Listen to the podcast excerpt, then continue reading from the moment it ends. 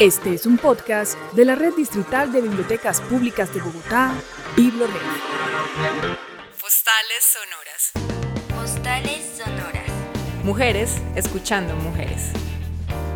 Bienvenidos todos de vuelta a otro episodio más de Postales Sonoras, el podcast donde oímos las experiencias de lectura y de escritura de las usuarias y las mujeres bogotanas.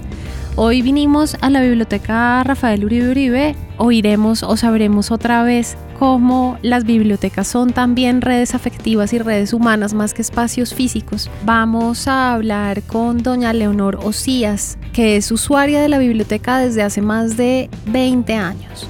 Doña Leonor estuvo también al frente de ese proceso de reapertura de la biblioteca o de que la comunidad mmm, jalonara para que les volvieran a dar un espacio físico eh, doña Leonor es lectora, escritora y nos va a contar un poco de su historia en la lectura y la escritura y del papel que la biblioteca, que ella ha tenido en la biblioteca sobre todo.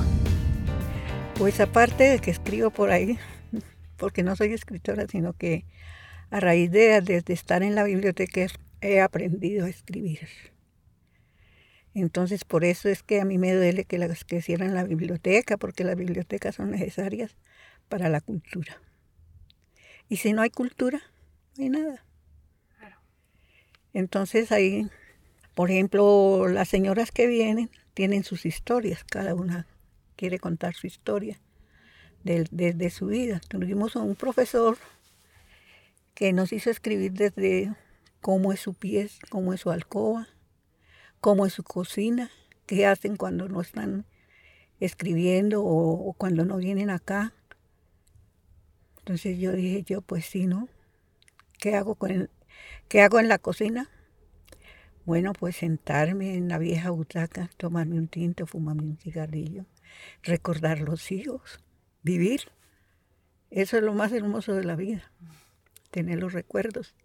Si los espacios pudieran hablar, imagínese lo que contarían, doña Uf, sería tremendo, sería muy bello. Cuéntenos un poquito de ese personaje que estaba escribiendo. Hay un personaje ficticio sí. que, que, está empezando a escribir, doña Leonor. ¿Quién es ese personaje y, y por qué le interesa?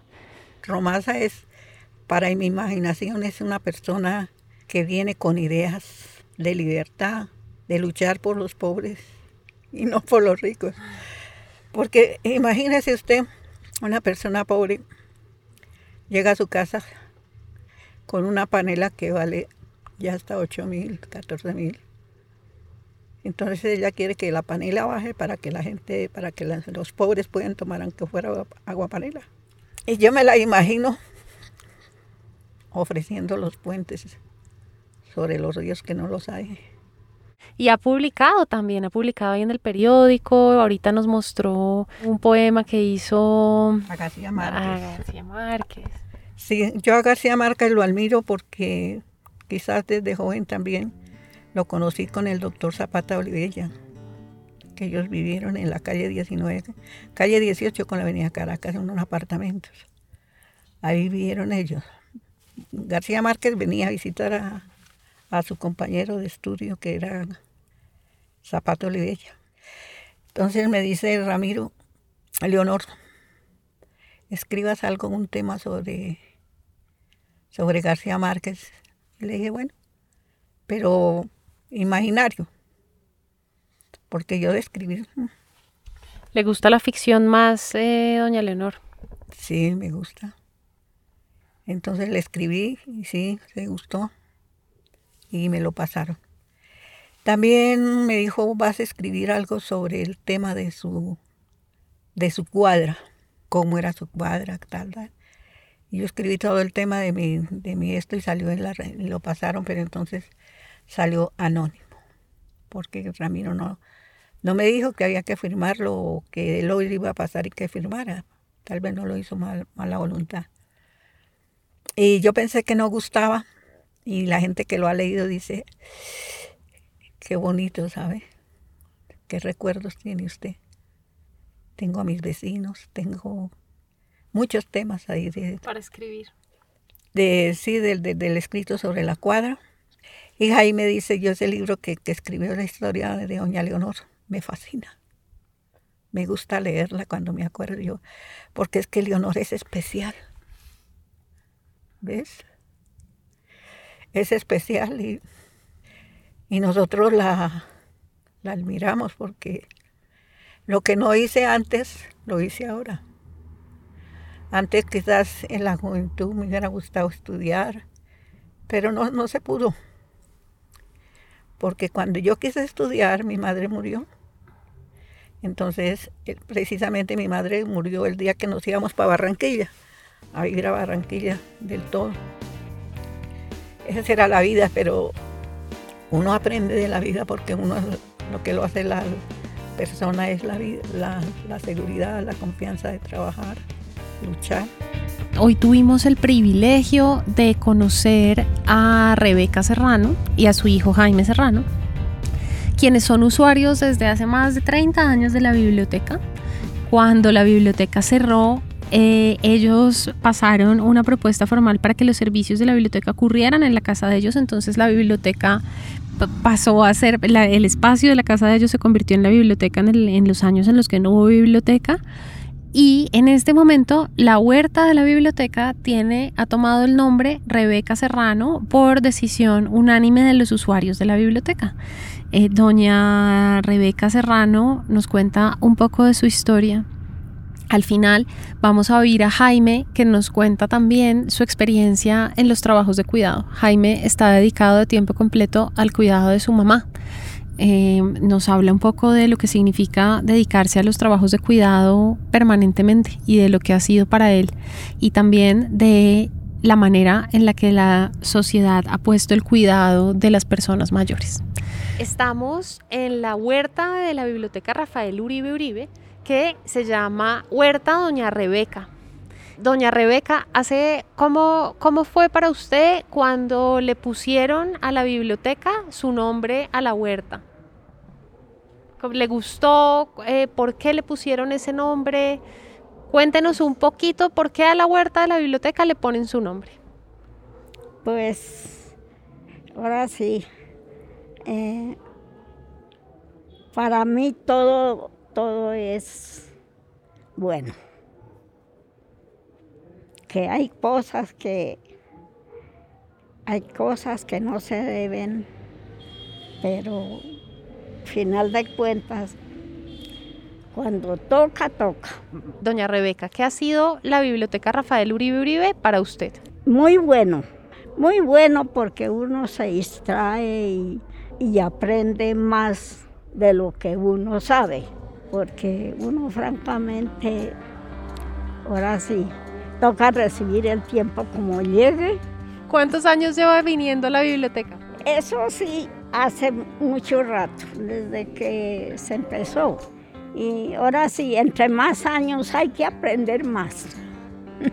¿Cómo así, doña Rebeca? ¿Cómo así que entre más años hay que aprender más? Claro, porque los años que ya han pasado, eso ya pasaron. Y si no se pudo organizarse bien o, bueno, de cada cosa un poquito.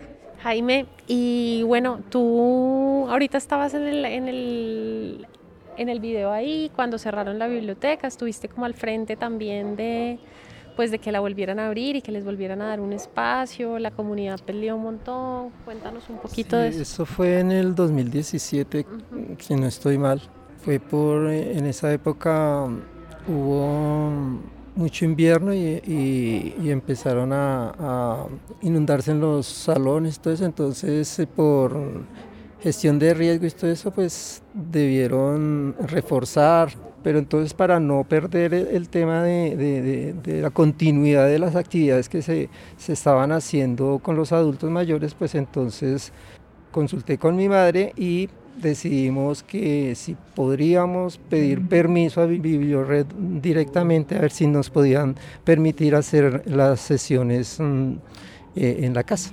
Y pues ahí se hizo la primera y ahí duramos dos años. Dos años se estuvo haciendo, o sea, la biblioteca se pasó para la casa de doña Rebeca dos años. O sea, de pronto por eso también es que se llama Huerta de Rebeca, porque tal vez es más, es más doña Rebeca Serrano que Rafael Uribe Uribe.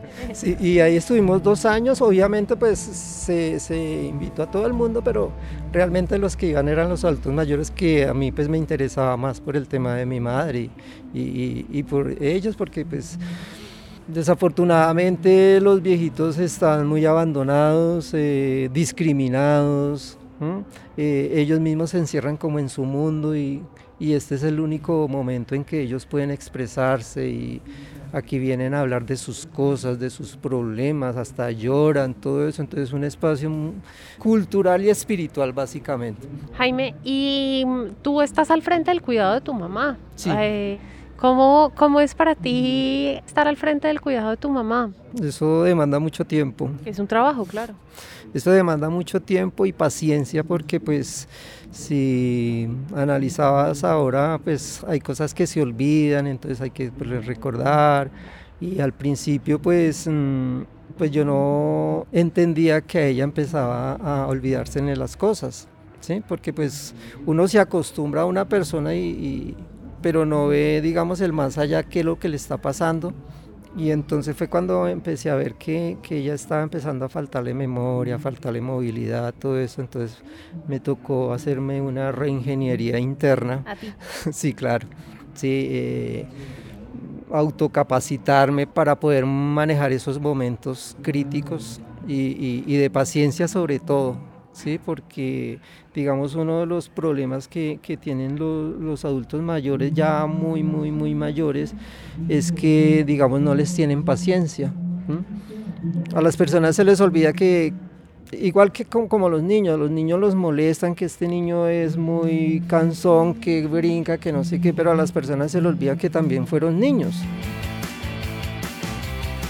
ya oímos las historias de las usuarias, pero ahora vamos a oír la historia de Joana Moreno, auxiliar de la biblioteca Rafael Uribe Uribe, y lo que nos va a contar Joana es su experiencia acá y cómo durante el COVID y las, y las épocas en las que la biblioteca estuvo cerrada, su trabajo fue determinante para mantener las relaciones humanas y las relaciones bibliotecarias que se tejen alrededor de este espacio.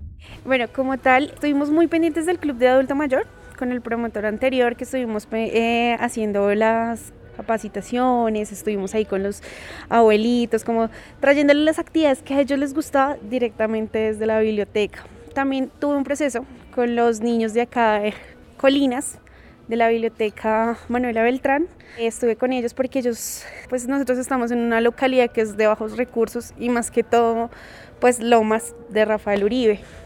Entonces hay chicos que no tienen ni los recursos. Entonces en ese momento yo con la anterior coordinadora decidimos ayudarles a ellos. Decidimos como darles las guías porque yo tuve que estar todo el tiempo acá. Cuando estuvimos er, en cuarentena, casi siempre estuve aquí en la biblioteca. Nunca trabajé, hice casi nunca, hice teletrabajo si no estuve en la biblioteca. Entonces aprendí bastante y pues yo les daba las guías a ellos, les daba pues lo que necesitaban ellos, colores, que necesitaban no sé qué. Mucho tiempo mis papás también eh, apoyaron esa idea y ellos les hacían recargas a los niños para que ellos se pudieran conectar porque no tenían el medio. Entonces pues les estuvimos ahí, hicimos el proceso, duré con ellos casi toda la cuarentena ayudándoles como a cinco niños y cinco familias. Y con la anterior coordinadora pues también hacíamos el mismo proceso, ella también les dábamos, les llevábamos hasta allá y era muy chévere, la verdad. También estuvimos trabajando con las profes de Granjas de San Pablo, con las profes de Granjas de San Pablo, con ellas también tuve una capacitación bases de datos, porque ellas son docentes que tampoco sabían manejar los sistemas ni nada. Entonces vinieron, acudieron y hicimos el proceso con ellos. Ahorita yo no he podido retomarlo, pues por tantas cosas, tantos cambios que han habido, pero con ellas sigo en contacto y las profes han venido y todo eso y es una experiencia maravillosa tener que, o sea, es lindo tener que ayudar a las personas que en serio necesitan de nosotros. Y más de la biblioteca, que nosotros les brindemos como que se sientan en casa. Entonces, pues esa es mi experiencia. Como que la biblioteca a veces cubre los espacios cuando la escuela cierra, o incluso cuando la biblioteca está cerrada, que fuiste a la casa de, de doña Rebeca a hacer los talleres allá, también, ¿qué fue eso? Yo digo que realmente no es mi profesión, pero es una experiencia ush, genial estar con ellos. Algo bastante increíble, las, las historias de ellos, o sea, escucharlos narrar, escucharlos escribir, o sea, es muy bonito, la verdad. Entonces, creo que esto son experiencias muy lindas, la verdad. Entonces, yo, yo nunca pensé en mi vida trabajar en una biblioteca y tener personas alrededor tan lindas y tan maravillosas como las del Club de Adulto Mayor. Y compartir con los niños también de que tienen diferentes XY razones, pero es algo muy bonito, la verdad. Esto me apasionado bastante. Muchas gracias por haber seguido con nosotros hasta el final. Hoy estuvimos en la biblioteca Rafael Uribe. Muchas gracias a Fernando Huasca que estuvo con nosotros acá en la producción. Y eh, los queremos invitar a que oigan este podcast en todas las plataformas de podcast, en Spotify, Apple Podcast, y que sigan los eventos eh, de la red en la página de BiblioRed. Soy Catalina Navas, soy escritora y estoy también a cargo de la programación cultural en BiblioRed. y les agradezco mucho que hayan estado hasta el final con nosotros. Por favor, no se olviden de consultar las páginas de BiblioRed para que se programen con todos los eventos que tenemos. Muchas gracias y nos vemos el próximo mes. Escucha todos nuestros podcasts en la sección Biblored de mi casa, disponible en www.biblored.gov.co.